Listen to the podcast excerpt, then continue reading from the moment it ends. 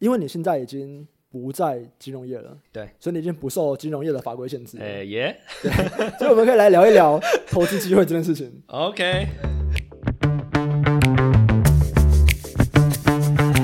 欢迎来到财报狗 Podcast。财报狗是全台最大的股票基本面资讯平台。我们借由简单易懂的图表、平等资讯的落差，协助每个人做出更好的投资决策。如果想了解更多的投资资讯，可以 Google 搜寻财报狗，或直接上财报狗网站 statementdog.com。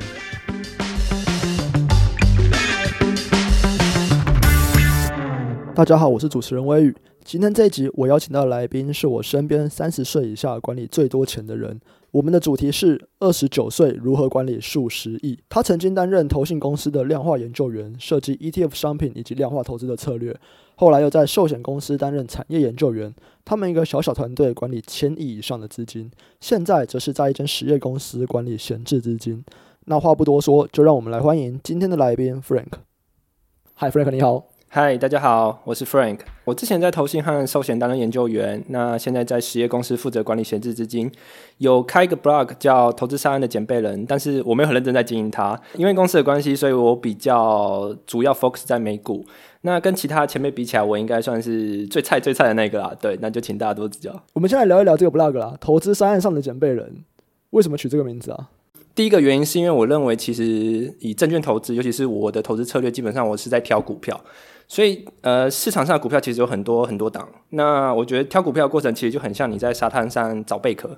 对嘛？你就一档档拿起来看，所以我觉得这是第一个意涵。那第二个意涵是我小时候有看牛顿传，那里面有一句话让我印象很深刻。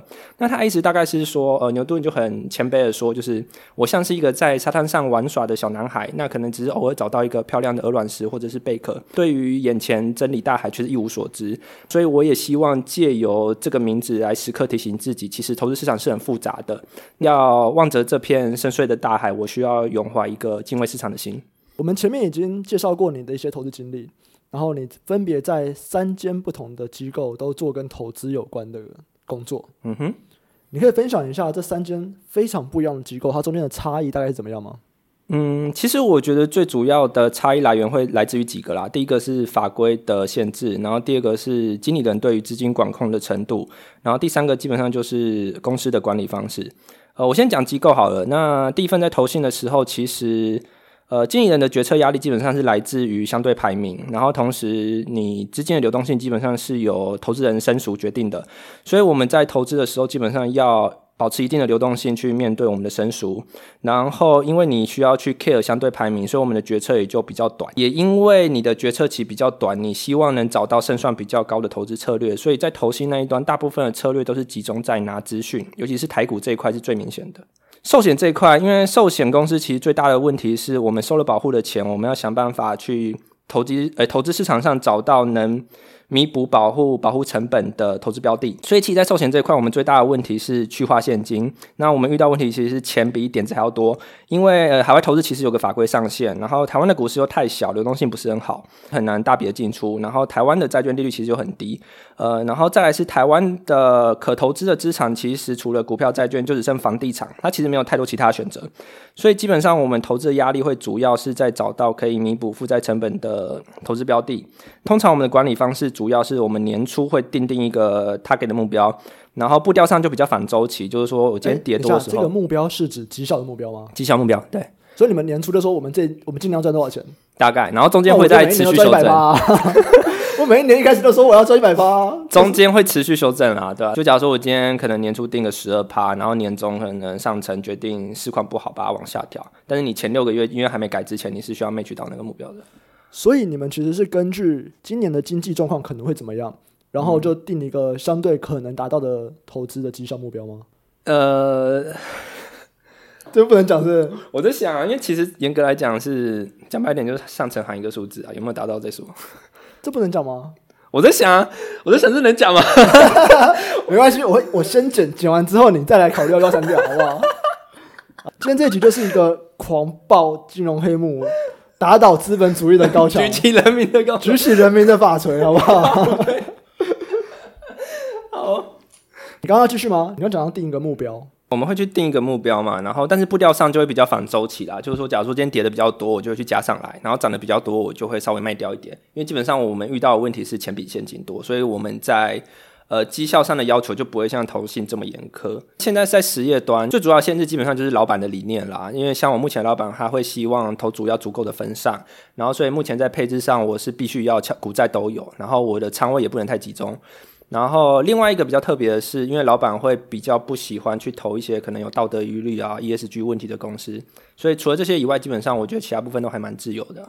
在我说我要访谈你之前，就我有在财报狗的粉丝专业有问说大家有没有什么问题这样子，其中有一个问题我觉得蛮有趣的，就是他在问关于量化投资研究员这一块的东西。嗯哼，因为你其实并不是写程式出身的，对。你是原本是机械系，后来转到会计系。对，量化投资研究员是你的第一份工作吗？对，没错。对，这中间你是怎么样去学习你的投资技能？呃，城市的技能，还有是从什么时候开始对投资有兴趣，觉得未来想要做这一块的？我其实那时候从机械系转到会计系的想法很简单，就是讲白一点，就是我大诶、高中的时候其实也不知道自己想干嘛。那大学的时候就是按照分数填嘛，那填一填就上机械系啦。大一以后才开始去认真思考说自己的未来到底是什么。那我那时候得到的结论其实很简单，就是我希望我接下来想做的事情是第一个，他收入要能够高，然后能 cover 我做一些很奇怪的事情。对，然后再一次我希望它有些挑战性，因为我自己觉得我小时候其实蛮喜欢打电动的，那我很喜欢这种接受挑战的感觉。那我去想了一下，我觉得投资看过去好像是一个蛮符合的。那个时候我就看了好像是巴菲特的书吧，他里面有提到说，如果你想要在投资这边出人头地，你最好去学好会计。所以我那个时候其实对会计也没有很理解，我就很冲动的就直接从机械系转到了会计系，这样。就因为巴菲特这句话，就这句话，对。哇，哇，这也是也是蛮夸张的。比尔盖茨也说写程式是最重要的技能啊，你怎么不去学写程式？因为我的方向是想要做好投资啊，就说因为我刚才看了一下，我觉得要有趣，然后收入又还不错的，看起来投资是一个不错的方向啊。哦，所以你是先决定了未来想要做投资，然后再去看巴菲特说要学好会计，所以在就去念会计。对，没错。好，那不管机械系还是会计系，这跟你对就是量化研究员什么写程式这边，你觉得有什么帮助吗？呃，我诚实讲，我自己觉得台湾的量化投资研究员门槛不会是在城市。第一个是。台湾其实高频策略做的比较少，所以它对于你城市的运算速度要求没有这么高。台湾大部分最主要量化研究员做的主要是多因子模型跟呃 timing 的策略。那基本上因为台湾的投资策略，基本上你量化投资都是架在投信下或者是寿险这一端，对他们来讲比较重要是一个大部位流动性很好的进出。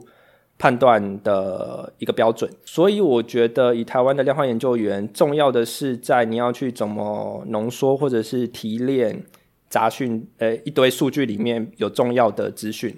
你刚不是这样讲的，你刚刚说台湾的量化研究员都很废。你怎么可以把它讲出来？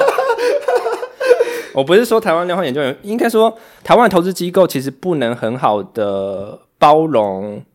量化投资在做啦，因为台湾量化投资基本上都是，呃，可能大部分都是一个比较 support 的位置，因为其实台湾投资机构基本上是上而下决策的，那其实上层他不是很能理解量化投资背后的方式跟一些细节。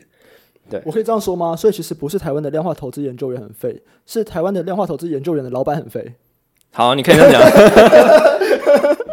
我觉得不是老板啊，到小主管可能都还没问题啦，主要是在更高层。对，对，我觉得问题是在更高层，就是得罪的人越来越少，这样权力越来越大，从得罪一票基层变到得罪得罪高层，对，就最大头那个啊。反正你现在也不在金融圈了，你也没差，可能不小心回去啊。我总知道，总是要背向啊。量化投资应该在这几年算是有越来越起来了。对，你跟你其他的这种也想要拿到相同工作的人，你的优势大概是什么？我诚实讲，我自己觉得我那个时候算是天时地利人和啦，就是那个时候刚好是全台湾投信都在发多因子模型的时候，呃，多多因子 ETF 的时候。所以那个时候，其实这方面的缺，第一个是比例比较高，第二个是因为大家都刚起步，所以大家对于这个职缺的要求，其实严格来说也不是特别严苛。我后来有去问我老板，为什么那时候选择我？因为基本上跟我面试的人，他们都是海归回来的。他那时候是说，他第一个是面试我的时候，他觉得我是所有人里面最在状况内的，就是我虽然没有工作经验，但是我对投资已经有一定的年数，然后也已经有自己的想法。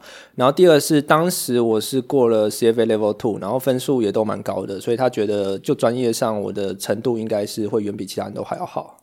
对金融从业人员好了，比方说未来想要继续从事，未来有兴趣想要从事金融业的人，你觉得 CFA 对他们很有帮助吗？其实诚实来讲，我觉得学历比较重要啦。哦，真的吗？对，诚实来讲，学历比较比较重要，就是拿个台证的会比拿 CFA 还要有用。刚刚我听到另外一个很有趣的点，嗯，就是关于量化投资的应用这一块。对，你说其实台湾主要的应用，竟然是在评估整体部位的进出场。对。所以跟我们，比方说跟我在看量化投资，我其实是在看说哪一档股票，怎么样的股票比较容易涨，是不同的。你可以这样说。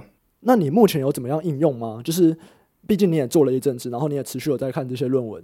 我诚实讲，就是我觉得很多高层他们在跑的时候，他们并不严苛的要求你量化过程的严谨性，所以。你说那个结论有没有什么意义？我我没办法跟你肯定，因为诚实讲，我觉得他们很多跑的时候都是全样本的去回测，然后没有去 cross validation 啊，或者是一些一些一些量化很常用的什么避免 overfitting 或者是 p hacking 的东西，基本上就我的印象，他们在跑这个专案的时候是完全没有去做这件事情的啦。哎呀，真有点扯哎，就是你说连 overfitting 他都没有去。讲白点，很多时候高层 care 的不是到底 work 不 work，因为。我那时候是投信嘛，投信最重要的收入来源就是赚钱。那我们赚钱方式抽 AUM，所以其实大部分的问题会在说，你刚说抽 AUM，对，就 AUM 抽一个 percentage 嘛。嗯，所以就是你管理资金越大，就赚越多钱。对，所以对投信公司来讲，其实最后有没有 work 不确定，但是你要怎么把钱圈进来是比较重要的一个月。所以就是一个行销大于产品本质的。呃，我觉得台湾这端遇到的问题是这样，因为诚实讲，你。经理人表现再好，讲白一点，他也只是一个行销的面向而已嘛，对吧？重点还是你要怎么把它卖出去。嗯，对。所以你现在的自己的投资上面，你有将什么量化的东西应用在上面吗？或者是它有怎么样影响到你的投资的概念吗？呃，我觉得量化对我来讲，它在哲学上的冲击会比我实际运用上还要大。那我所谓哲学上的冲击是在呃深入了解量化以前，基本上我自己认为我是一个很传统的价投。当学了量化，那我们就讲最简单的多因子就好了。动能它就是有效，尽管你不用做任何的研究，就是你不需要在股票上做了研究，你只要去买就是过去六个月或一个月在上涨的公司，基本上就是会有超额报酬。这边 Frank 在访谈的时候讲错了，不是过去六个月跟一个月，是过去六个月跟一年。如果你去买过去六个月跟一年涨比较多的股票。在统计上，未来一个月他们也会涨比较多。这件事情其实，在思想上，我觉得是蛮大的冲击我啦。就是因为以前我是很纯的价投，那我对于其他的投资哲学是有一定程度，甚至在吸收上有一定程度的去抵抗它。在了解到这个事实以后，因为它就是血淋淋的数据嘛，你也没办法辨别、那辩驳。那所以我就开始的放开自己的心眼，然后开始会去收集，或者是学习，或者尝试去融合各种不同的投资方式。这跟我个人的经验有点像。就是发现动能有效，其实是一个非常冲击的事情。对对，真的是冲击，冲击啊！对对。哎，这边还是稍微解释一下动能。你刚刚有简短的解释了，动能基本上就是在说，你一档股票如果过去报酬率很高，未来报酬率还是会比别人还要高。这基本上就是一个动能的概念。那刚刚它有所谓的短期动能或中期动能、长期动能。那刚刚 Frank 讲的其实是是半年到一年的动能，对未来的报酬率会有用。可不可以介绍一下，说你现在投资风格大概是怎么样子，以及你是怎么样转变过来的？我自己觉得我的投资策略的转变大概经过四个流程。那第一个流程就是先看了巴菲特，然后转往价值投资。接下来是看了 John Greenblatt，开始会比较 focus 在特殊时机的投资机会上。那第三个就是在投信工作后接触了量化，然后血淋淋的例子就是让我告诉我，价值投资其实并不是唯一的投资策略，所以我就开始去接触其他东西。那接着就是，当我接触了无论是学术圈的知识，或者是其他不同的投资哲学后，基本上我自己认为，我现在投资策略是比较博弈的方式在做，是每天掷骰子，然后掷铜板。博博弈的意思是说，我我基本上我现在的策略是基于两个理念啦。第一个理念就是像我讲的，就是当你没有任何理由的时候，你应该要假设市场是有效的，尽管它可能不是有效的。第二个是很简单的数学，就是说，当你今天所有主动投资人都在做买卖的时候，主动投资人费用钱的平均基本上就会是指数嘛。对，这是很简单的数学原理。那所以讲白一点，我如果我今天做主动投资的目标是要赢大盘，那一定是有某个人输给我的。这边也解释一下你刚刚讲的话好了。反正简单来说，你的意思就在说，所有投资人的平均就是大盘。对。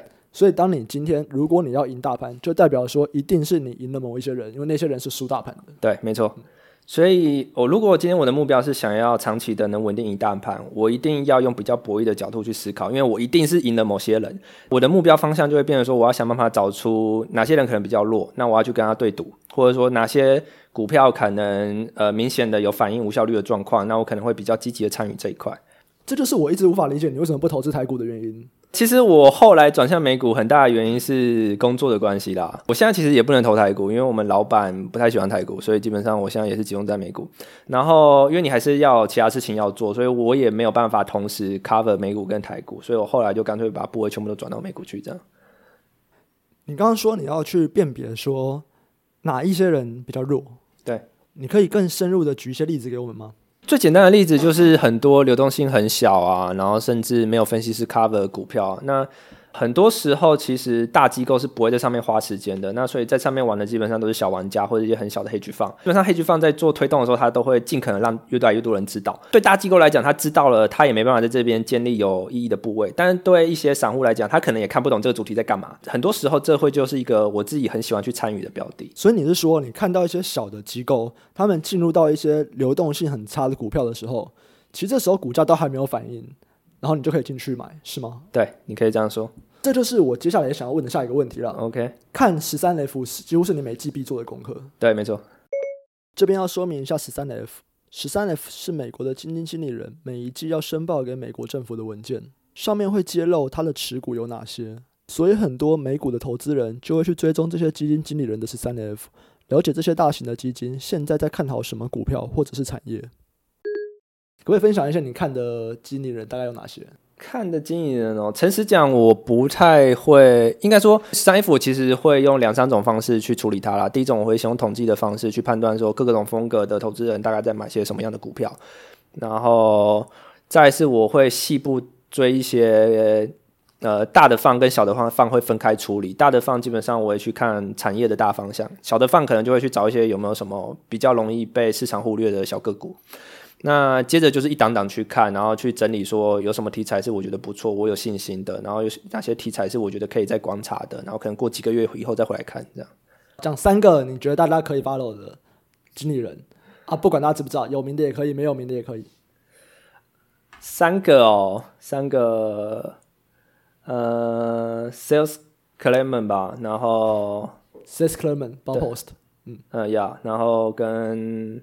David Tepper 我也会看，但是他的策略我觉得不是长期的。还有什么 Tiger Global 啊，Tiger Management 啊，然后，所以你喜欢 Tiger Tiger Fund 出来的那些？对，基本上 Tiger Fund 我都有追。哦，真的哦，真的对。好，Tiger Fund 我比较不了解，不过前面两个我想来聊一下。哎，好，来，Seth Klarman 他其实是一个非常传奇的人物。嗯。但是 Power Post 其实绩效并没有赢大盘，很久很久没有赢大盘了。嗯哼。你为什么还会这么关注他呢？第一个是它的持仓期是比较长的，然后第二个是它其实很多时候会去参与一些主动推动管理层去释放价值的工作，所以很多时候其实我在看也不是说会完全复制他们的 holding，我们是主要是在看说他有没有在某些股票上做一些比较积极的动作，那我可能只会去参与那些股票而已。哦，所以其实是。你知道 Seth Klarman 会可能逼管理阶层做某些提升股价的事情，对，所以你就可以先参与，然后等他逼管理阶层提升股价的时候，你就可以赚钱。对。第二个，我们来聊聊 David Tepper。OK，他现在在讲世界末日啊，对吧？David Tepper 说，这是整个历史上面，就是继那个一九二九大萧条之后，经济最差的时候。嗯哼，对，他认为就是一个世界末日，这比二零零八还要惨。你觉得呢？我自己没这么悲观啊，诚实讲。我需要强调的是，呃。David Taper，他在评估这 valuation 的时候，他用的是 forward 十二个月的 PE。那 forward 十二个月 PE 讲白一点，就是含了 Q2 跟 Q3，就是大家预期这两个季度整体的 GDP 状况不会太好。那整个公司的呃，无论是 revenue 或 EPS，其实状况也都不会是很好。那问题就来了，通常我们在评估一个数据的时候，会同时考虑两件事情，一个是这个数据的量，一个是数据的值。那就我个人认为，我认为 Q2、Q3 这个数据其实它是一个很短期的事件，你只要它不要造成连锁性的破坏，基本上它就是一个代表性很差的数据。所以我反而会更喜欢用 Bill Miller 的角度去看事情，因为 Bill Miller 他已经。把这个 P E 拉到是二零二一的，就是他觉得二零二一以后会是一个正常的年度，所以他觉得用二零二一的 P E 去评估，反而会比你拿未来十二个月看起来代表性很差的数据去做评估还要更有意义。有一个让我觉得非常惊艳的点，就是你看东西超快，就你可以很快的看完，然后很快的有个结论，你是怎么办到的？有没有有没有什么技巧？一般来说，我在阅读上都会有一个很强的目的性，我会很一开始就会知道说我在想要从这份阅读的文件或清单里面得到什么。因为基本上我现在投资哲学，我自己觉得是已经蛮成型了，所以基本上我会去看的东西，基本上就是它可能直接挑战我的投资架构或投资哲学，不然就是它可能用一些很有趣的角度，呃，来解释我现在投资框架，然后会给我一些比较新奇的点子，不然其他东西基本上我就是扫过去，基本上就结束了。那投资知识的部分。呃，因为第一个是其实以错价为主的投资风格，它在知识的深度并不用到特别深。然后第二个是投资知识，基本上我认为它很多时候是你只要知道大方向，至于细节的数据，你可以不用特别理解的。所以基本上我也都是大概记得几个重点，剩下的东西我就会把它记到笔记本里面，然后需要的时候搜寻得到就好。那第三个是可能是我比较不熟的地方，那比较不熟的地方，因为我的目标可能也不是想要掌握所有的细节，我可能只是想要知道某些最重要的原理啊，或者是这个科目最重要的核心是什么，所以基本上我会很快速的浏览过，然后尝试用很简单的方式去解释这个东西，然后去提炼出最重要的内容是什么，然后就把那个东西记住，剩下的东西就全部放 notebook 里面，这样。因为你现在已经。不在金融业了，对，所以你已经不受金融业的法规限制。呃，耶，所以我们可以来聊一聊 投资机会这件事情。OK，对，我知道你现在你的部位有两大块所构成，对，一大块就是疫情的受害，对，没错，然后另外一大块就是因为十三 F 其实刚出来没多久，嗯哼，对，它是第一季的经国外基金经理人的持股是五月十五号公布。对，然后你也看完了，所以你的第二大的部分其实就是国外基金经理人持股的部分。对，没错。对，我们来聊一下吧。你看到了什么投资机会？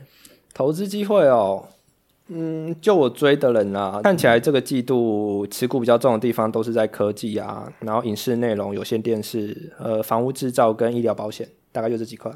哎，我想先来讲一下科技。科技好，我蛮讶异的耶。为什么？这么大的公司，某种程度它。就不可能会是一个便宜的公司吧？其实我觉得还好，因为呃，诚实讲，我觉得科技股有一个大家忽略的东西，因为大家通常在评估的时候用的是呃，相对于它的盈利能力嘛，所以最常见的就是 PE。但是如果你去看很多科科技公司，其实他们手上都有很多可能在支出，但是还没有货币化的东西，例如说 Google 它可能有它的 AI，然后可能有它的自驾车，FB 它最近才刚开呃商店嘛。所以它等于是从一个对，所以它等于是从讯息流，现在之前想要做支付流，然后现在跨到电商去。所以如果你认真去看，其实很多所谓的大科技股，他们都还有很多有货币化的地方，但是他们都还没有货币化。如果你把这些考虑进去，其实有些科技股我并不会觉得它特别的贵。可是某种程度来说，这就是一个新的产品。嗯哼，新的产品能不能成功？对，这是一个，但是问题是它现在也没有 price in。它有 price in 呢、啊？我我觉得 price in 的程度没有很高。OK，好，price in 指的事情是在说这个东西如果成功了，它应该要给公司带来多少价值？嗯、那刚 Frank 讲的是，他觉得可能这个部分没有完全反映在它的价格上面。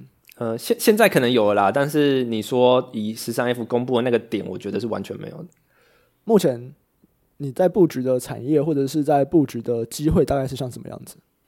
呃，我现在最大的仓位其实还是病毒受害啦，因为我觉得整个看过去，错价最明显的就是，呃，被病毒影响到的那一些。那当然也因为这些风险比较大，所以我也不是直接铺险在直接受害那些股票，我是相对的去选择可能是这些股票更上游的债权人啊，或者是它可能跌幅很深，但是它其实只有一小部分的业务在从事这个直接受害的。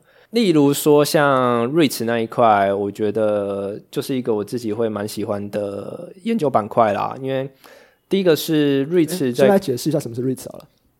REITs 基本上它的中文是不动产不动产信托。好了，对吧算了，简单来说，REITs 就是房东啦，就是大房东。对对对，就是、好，所以你买 REITs 其实就是一个收房租的概念。对，它就是一个收房租的概念。嗯，那我们先想一下，REITs 基本上它的业务就是收房租嘛，所以你只要下游可能收入就算少个七八十趴，对房东来讲，其实它的影响是不是很大的？这边是 Frank 口误，他要表达的是，如果下游收入少掉二三十趴，剩下七八十趴，对房东来说不会有太大的影响。对，所以他就是，但是他有可能倒了，他有可能就不租了。他有可能不租，但是以房地产来讲，它不会像航空说你只能拿来运客或者运货。房地产它其实有很多用途，因为其实。就疫情以前，mall 那一块的整个大主题就是低端的 mall，基本上大家都是在做改建，因为基本上美国那边 mall 太多了，那所以现在大家预计就是只剩高端的 mall 可以活，那低端这边基本上应该会全部被淘汰。虽然它可能不租了，但是它可能有一些呃销售的价值在，尤其是就目前美国房地产呃的数据来看，其实房价这边其实并不如瑞驰价格跌的这么严重。OK，所以你觉得还是 REITs 价格跌太多了？我觉得初级市场那边没什么反应，可是次级市场这边跌是一件很奇怪的事情，所以我觉得这边有个机会。那当然，因为它还是会存在着风险，因为毕竟讲白点，我投的是病毒受害，我投的不是 REITs，所以其实我无论在产业上、股票上，我是做到非常非常的分散。有一种说法是在说，因为美国的 REITs 其实他们会分产业，对，就是我的这个。收房租，我的客户到底是做什么的？我是在做办公室的，还是我是做零售的？对，我看到你有提零售的 REITs，你觉得是机会？因为你觉得他们跌太多了。对，可是其实是 Microsoft 吗？很像最近他就说，这一次的疫情加速了零售线下转为线上化的趋势。对，没错。所以甚至有一些公司，可能我经过这一次疫情，我将线下转为线上之后，我就不会再回到线下去了。对，那这样子不会对零售的 REITs 造成打击吗？呃，其实我觉得可以先来看零售的大主轴，诶，因为我觉得现在零售大主轴很明显就是大家都在想办法线上线下整合。原本做线上的开始做线下，像 Amazon 开始并并了 Whole Foods 嘛，然后线下的也开始往线上，像是沃尔玛也开始做线上了嘛，做的蛮失败的。对，但是但是基本上这是一个大主轴嘛，就是基本上大家大主轴是线上线下整合。那对，没错，Retail 这一端看起来呃规模会不如以往。但是大家目前的预期是，呃，大家认为基本上会剩最高端的地方，然后线下的部分基本上是负责体验跟展示。我自己觉得高端梦那一块基本上是比较安全的啦，相对于后端版的低中端，低中端可能就真的会完全消失。好，除了瑞士以外，其他有几个比较冷门的啦，冷门的像是另类投资，我觉得也是一个长期蛮大机会。可是这不是从十三 F 得到的，就是比较像是工作经验上的特殊知识啦。对，可以讲一下什么是另类投资吗？另类投资就是呃，传统我们的投资资产类别大概像是股票啊、债券啊、不动产这一种。那另类投资它可能是一种策略，例如说像 hedge fund 啊、VC 啊，或者是 private equity 啊，然后或者是 infrastructure 呃、欸、infrastructure 这种东西。对，它基本上不会是一般 retail 端接触得到的资产。这样。好，介绍完另类投资，所以你看到的机会是什么？嗯。我觉得另类投资这边是一个比较长期的机会啦。第一个是，其实大家可以观察到，就是现在全球的环呃利率是越来越低的，就在一个低利率的环境中，其实另类投资是越来越受欢迎的。那为什么？另类投资跟利率的关系是，呃，因为大家其实都还是会有固定收益的需求。其实固定收益需求这边是很强很强的，但是债券现在可以给你的利润是很低很低的。所以另类投资某种程度就算是固定收益吗？呃，不一定，但是它可以从它的资本结构里面去切。例如说，假如说我今天投一个电厂建造的案子，那可能你这个投资人比较喜欢稳定的收益，我可以在资本结构那边切一个固固定资本的给你。然后一些比较喜欢承担风险的，我可能去切更下面的股权段去给你，对，所以它其实资产负债表那一端，应该说负债资本来源那一端，它是可以去依照投资人的个性去做一个切拆拆分的，嗯，对，所以它就可以去呃，否各种投资人去设计它的资本结构。好，所以其实你这边讲的是一些另类投资，你觉得在现在低利的时代会受欢迎？对，基本上。然后其实你要投的是这些另类投资的公司。对，没错，另类投资的管理公司。OK，所以就是因为他们这个商品会受欢迎，所以你去买这些公司。对，所以他们的收入来源主要就是管理这些资产的，可能第一个是手续费，然后管理费 （performance fee），呃，可能什么交易费之类的，然后就 transaction fee、嗯。对，好，所以像哪些公司呢？最知名的应该就是黑石吧？黑石、KKR、凯雷，这三间应该就是最大的了。所以这三间公司都是可以直接在美股就是买到他们的股票的。嗯。如果对这个机会有兴趣的话，应该要分析哪些事情呢？以我啦，我觉得最重要来讲是第一个是去判断说它的核心策略是什么，因为基本上它的 upside 主要是来自于 performance fee。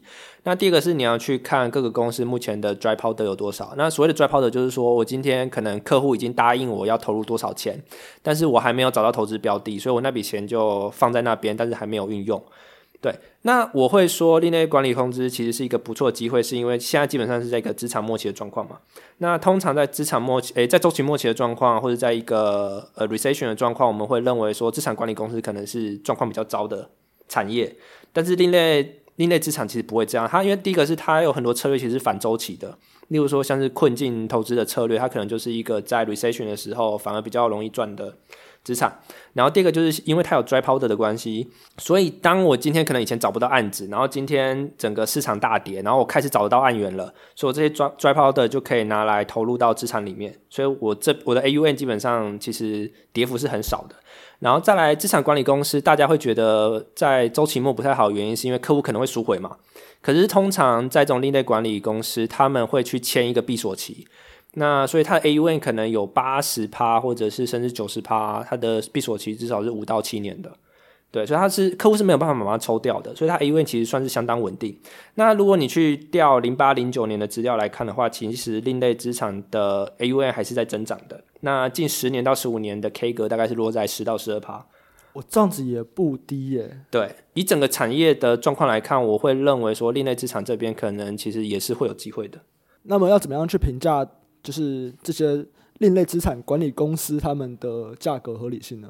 呃，他们其实有一套很特别的算法，因为基本上，呃，这种公司它是不太需要资本再投入的，因为基本上最大的支出就是可能一间办公室，然后聘雇几个很聪明的人去管。最大支出就是那些人的薪水啊。对，其实就是他们那些人的薪水，啊、所以它其实没有什么在，它成长是不太需要太多再投资的。那所以通常他们在评估上，他们会去把。各种收费的来源，按照不确定性用不同的贴现率去贴，然后再加上目前账上剩余的资本，用这种方式去估值，听起来太复杂了吧？太复杂了？那不然就抓个 PE，例如说，呃，可以去参考很类似的商业模式啊，像是穆迪啊什么的，他们也是基本上不太需要再投入资本的。那像格林布雷，他之前有提过说，他曾经用二十 PE 的价格去买穆迪嘛，然后他觉得很划算。我觉得你可以把这个当做一个类似的法子啦。那当然你要去随着当时的利率环境跟现在利率环境去做一些小调整。好，没问题。我们刚刚只有聊到银建产业，对，银建，嗯，这个概念是从哪边来的？银建是十三 F 看到的。好，你可以介绍一下这个机会吗？这个机会其实它不复杂，因为这个机会其实我第一次听到的时候，在去年其实就听到了。那它的整个大主题是从零八以后，美国的建造房屋建造数量大概只比零七年往前大概三四十年，大概供应量只剩三分之二啦。那数据我不是很确定，但是我印象好像以前零七年以前平均好像一百二十万还一百五十万，那零八年以后基本上平均只剩下八九十万。简单来说，零八以后到现在，其实新盖的房子是远低于二零零七年以前。以前对对，所以说这十二年都没有在盖什么新房子。有盖，但是数量明显不是很多，跟以前比。为什么？呃，第一个是需求那一端其实突然变得很弱，然后尤其是因为那边那那那呃零八那时候很多人还不出款嘛，所以很多可能年轻的族群就搬回去跟父母同住。那因为因为以前需求太强，所以建商这边其实开的速度也很快，然后等于是突然一瞬间就逆转了，然后所以基本上这段时间完全几乎都在消耗库存，所以是有点库存太多了。对，库存太多概念。但是现在如果之前是有点供过于求了，嗯，现在是要平衡回来了吗？因因为其实我会担心少子化啊。少子化其实也是某种程度，它就是一个长期的需求下降。呃，第一个，美国这边的问题不大，因为它其实有很大量的海外移民。嗯，对。然后第二个是，如果你去看数据的话，其实房屋的自有率在去年跟前年就已经开始回升了。那目前因为新屋供给这块跟不上，所以空屋率一直在下降。那目前的数据大概是已经到一点四个 percent 了吧？对，就是已经在一个蛮低的水准。简单来说，你会觉得说这种新屋建造相关的会是一个非常好的投资机会？我觉得中长期来说会是一个不错的投资机会，尤其是这波疫情，其实把很多房屋建造的呃估值几乎是达到了快接近零八零九的状况了。为什么？他们跟就是疫情跟房屋建造的关系是？呃，一部分是大家可能会觉得收入水平受害，所以一些比较高价的我们所谓的奢侈品这种东西会比较买不起。所以你可以看到什么很多高高单价的东西啊，车啊、房子啊，然后什么奢侈品，基本上我觉得这波 suffer 都是比较重的。在这个机会里面，会有哪些产业类环节可以分享一下吗？跟台股吗？呃，不一定台股啊。你觉得就是这个产业链？当然我们会讲说，建商一定会有，建商一定会有嘛。然后上游的木材啊，上游可能木材那边也会有机会。那下游可能就是。呃，相关的装潢啊、家具啊，这种我是觉得都有机会啊。那台股的话，应该就是水龙头吧，就是 OK。其实讲水龙头，大家也知道是什么了，对啊。或者像比方说，可能一些为了装潢所必须要的工具，嗯，对对。那台湾，对啊，所以因为台湾其实，如果今天我们在讲的是美国的新屋建造会开始起来，嗯哼，那就不会是台湾的建商嘛，对，所以会是。台湾可能是跟美国的新屋有关的一些概念股。对，没错。嗯，你投资经验也蛮久了，可不可以分享一个你觉得最有收获的投资经验？通常会有收获，就是你在那档上面受伤很严重嘛。那当然就是 F 再生啊。哇，这档股票要来提哦，这个也是可以啊，可以啊。那我简单来讲它再生的故事好了。好，来。嗯，再生是一家在做再生料，对，再生料，反正叫它就是 EVA 的再生料。它就是把一些制鞋厂的那种鞋垫的废脚料，然后把它重新，呃，重新处理以后，它又变成一个新的泡棉，所以你可以再做成新成新的鞋子，有点像资源回收这样的感觉。嗯、然后这间公司它在福，它主要在福建，后来回台湾上市。上市以后呢，有一个很知名的放空公司 Glaucus 就针对他说他财报作假，然后给了零元的目标价，之后股价就大跌。嗯，对，一直到现在。就是再也没有回去过了，反正还是一直就是越跌越重这样子。对，好，所以你在这边得到什么收获呢？我觉得会有收获的最主要原因是因为诚实讲，我觉得我到现在都不觉得再生有造假，这也是为什么特别有收获的地方。就是我们的确每一次见面都会说：“我问你哦，现在你觉得再生哪里错了吗？” 然后有时候说：“你还是觉得就是衰吗？” 因为老实说，再生跌到现在。当然，它是有基本面的原因的。对，有基本面原因。它的营收、它的获利再也没有回去过了。对，没错。可是，其实这部分在呃放空的机构发报告说它股价零块以后，其实也面临到了蛮多真的是市场上对他来说非常受冲击的事情。例如说，当时石油直接下跌。对。那石油下跌，大家其实就不会想要买资源回收做出来的产品，大家就直接去买，就是直接用石油做出来的产品就好了。嗯哼。再来是。我记得那个时候很像福建的鞋厂大量倒闭，对，没错。所以其实他的客户大量倒闭，对，客户大量倒闭就算了，他们过去他们是要拿资源回收嘛，你是要拿那种废弃的材料来做，嗯，就废弃材料又禁止进口，对。中国禁止进口，这样，这等于是他们大逆风，对他们供给减少，然后需求减少，嗯，而且他们竞争对手变得更有吸引力，对。然后就整个爆炸，这样、嗯、他们到现在再也没有回来过，就再也没有回来过。对，就是走在一个产业的大逆风了。在这个事件中，你学到什么？第一个是，如果以我现在投资框架来看，我会把再生当做是一种我会很积极介入的标的。我觉得它是一种错价的机会。那在大多数这种情况下，我只要去正位它财报没有问题，基本上就没事了。当时我也这样做了，但是当时我没有能力看出来整个大环境的问题，所以他，我觉得他给我最大的冲击是从那个时候开始，我不会再这么。重压一档股票，然后第二个是我除了呃 focus 在我眼前的财报造假问题以外，我也会尽量的去收集一些其他反对我观点的资讯，然后尽诶尽力的确保自己没有犯错了，对吧？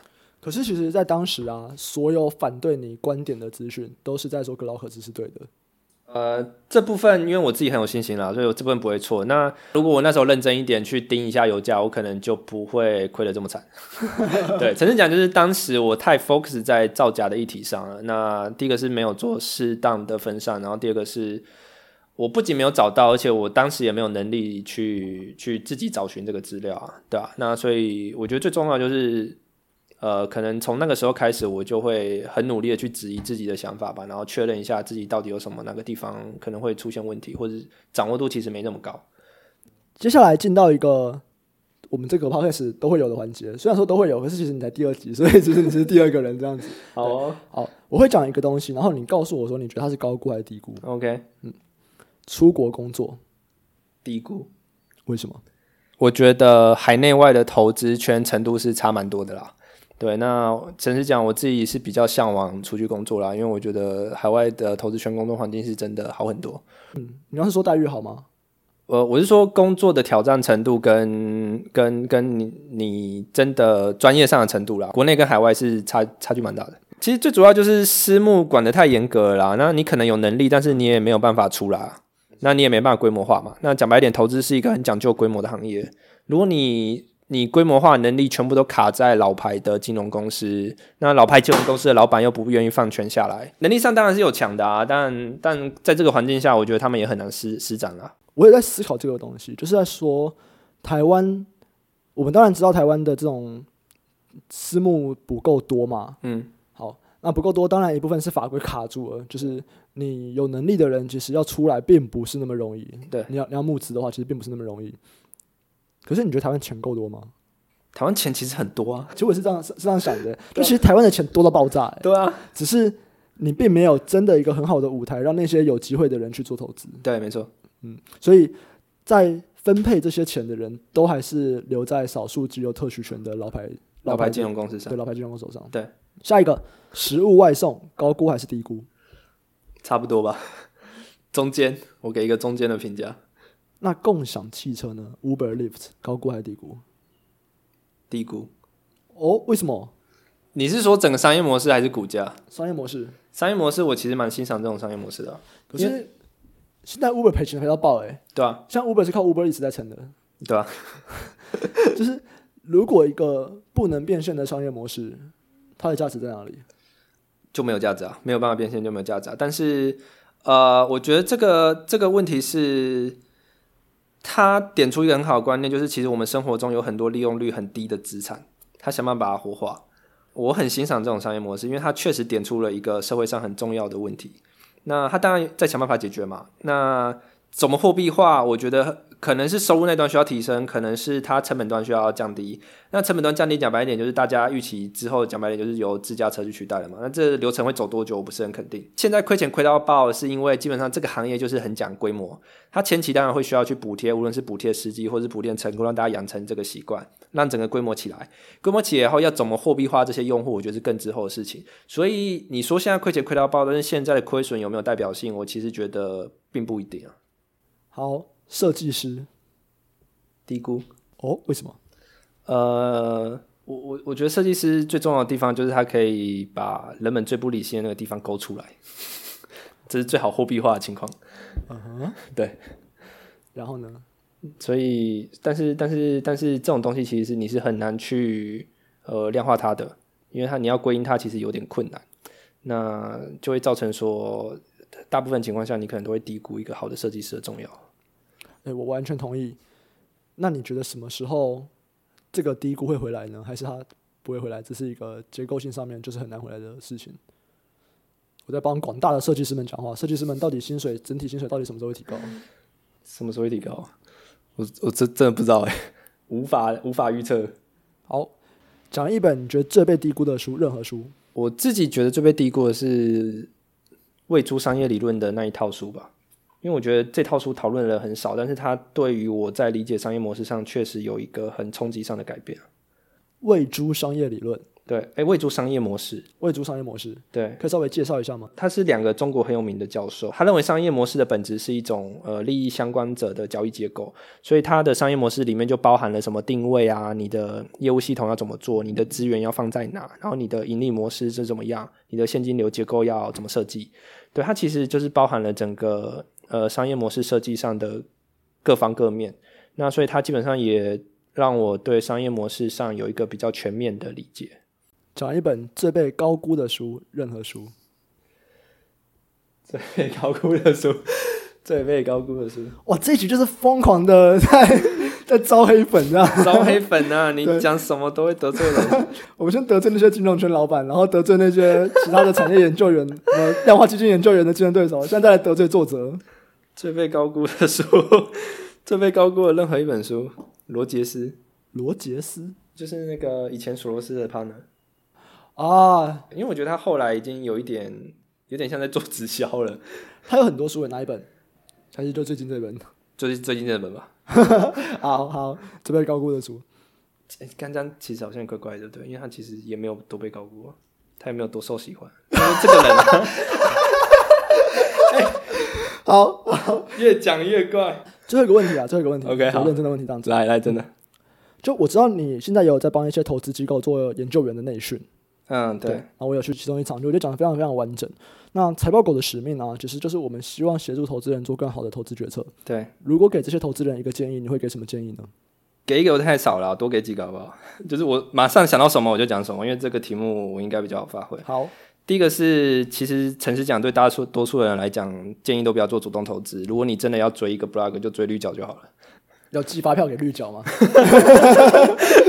这是第一个，就是真的，真的不是所有人都适合主动投资。那对大部分人来讲，基本上专注在被动投资，对你的生活确实是会比较好的。那第二个是尽量避开台湾所有的投资商品。哇，这个很难呢，就是你又要买 ETF，又要避开台湾投资商品，可以去海外买啊。这个其实就是一个门槛。当然，现在当然绿角像绿角，其实它就是非常爱提倡用海外券商嘛，开海外券商。对。可是它毕竟就是多一点点难度嘛，那就买零零五零就好了。如果说你今天要 focus 在台湾的话，对，其实我觉得就算是买零零五零，还是要分散性不够，还是要了解啦。Oh, OK，对，就是你要买 ETF，你还是需要去了解这个商品它到底是什么。你可能只需要懂背后的逻辑就好了，那细节要懂到多少，我觉得其实就费用率顾好，其实其他东西我觉得都是很太琐碎的事情。有人在问这个费用率怎么样叫合理呢？怎么叫合理哦？呃，我觉得这种东西都是竞争出来的啦。什么叫做合理？就是越便宜越合理，越便宜越合理。它侵蚀你的价值越少就越合理。好，对，越便宜越合理，就是买尽量是大市场的 ETF，然后越便宜越合理。对，但是所谓的便宜，其实大家都只 care 管理费啦。那如果你今天进出频率比较高，可能 BX 就是你需要考虑的事情。那当然，有些时候你的单可能是被倒到暗池去交易的，那这边可能就是一些隐藏费用了。但是大角度上来看，基本上就是管理费越便宜越好，然后去尽量找一些大的 brand，像是 Vanguard 或者是 iShare，对，这种去买，就基本上就没事了。对，好，那还有什么其他建议吗？如果你今天想要做主动投资，但是不知道怎么入门的话，我觉得目前最好的中文书就是呃哥伦比亚商学院必修课。对，那本我觉得是目前所有中文书里面架构最完善，然后也把所有分析上该点到的重点全部都点到了。如果你今天要看第一本的话，就先看那一本。这本书我觉得是你可以在不同时间看，你都会有不同感受的东西。对，那当然我会推荐第一本是正三观，我觉得是最重要，尤其在投资这边，因为资讯其实太杂太乱了。你虽然可能看不懂，但是至少你的三观被正下来了。嗯，对，好，所以。你要给这些投资人的建议，第一个就是买 ETF，第二个就是如果你要做投做主动投资人，你就去买《哥伦比亚商学院必修投资课》这本书。对，这应该是目前我觉得中文写的最好的一本。好，没问题。今天最后的节目就到这边，那我会把我们上面提到的一些书啊、连接啊，都会放在我们的 show note。那有兴趣的人都可以搜寻财报狗去看，这样子。那今天就谢谢 Frank 的分享，谢谢。耶、yeah。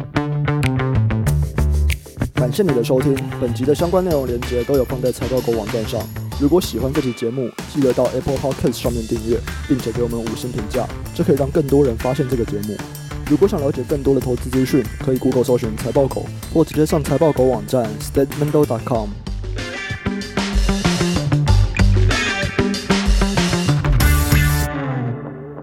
有没有什么是你想要分享给大家，或者是你想要宣传的事情？其实重点是后面的宣传了。宣传。